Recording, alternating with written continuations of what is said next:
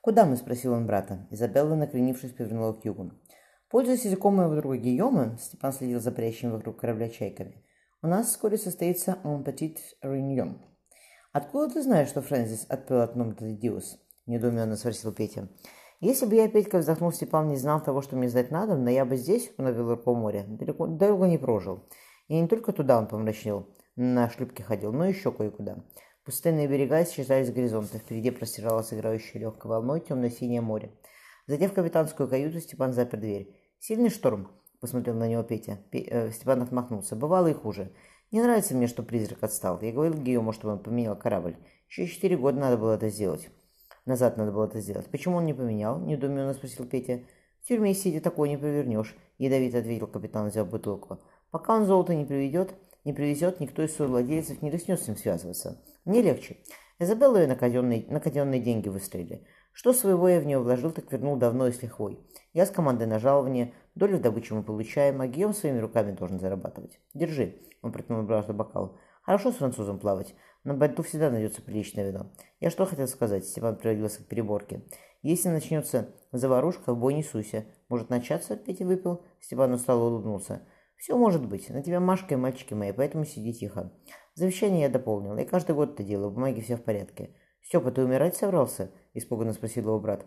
Море не спросит, собрался или нет. И пуля испанская не спросит.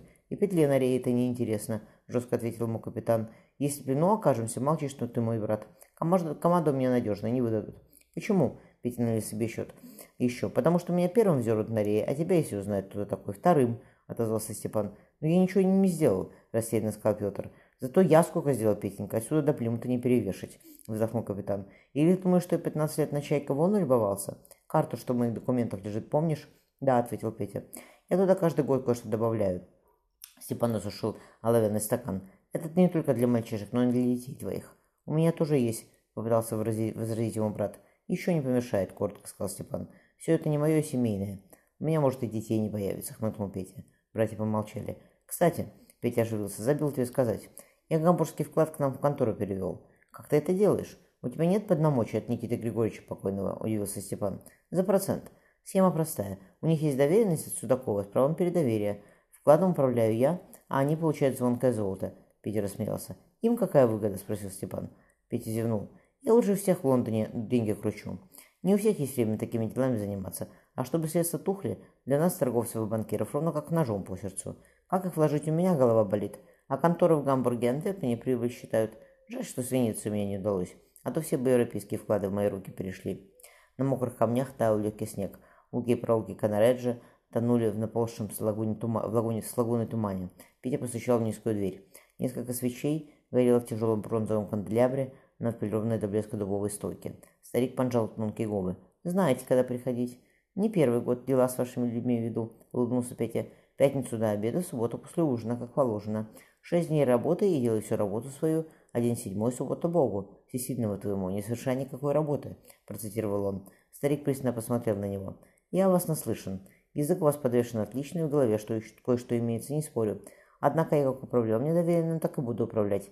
Я вам дам...» Петя потянулся к перу чернильницы. «Положи на место», — прикрикнул старик. «Моя семья Марко Поло деньги одолжила. Я не буду всяким мальчишкам чужие средства раздавать. Приходи, приходи, когда тебе 40 лет исполнится. Когда детей родишь. Тогда и поговорим, если доживешь».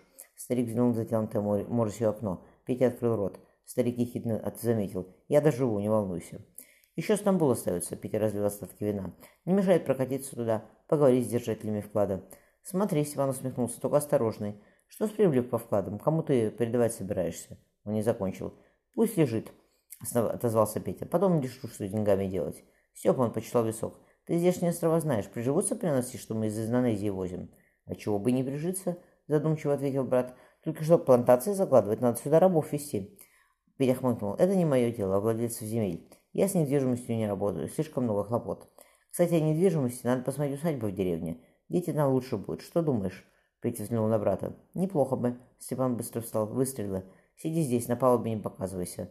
Кто это? Лазоревые глаза брата оказались в свете фонаря совсем темными. Для Фрэнсиса рано. Степан проверил пистолеты. Либо Гийом нас нагнал, либо испанцы. Он помолчал. Ополнились. Опомнились. Дверь за вороном захлопнулась. Корабль основательно тряхнула.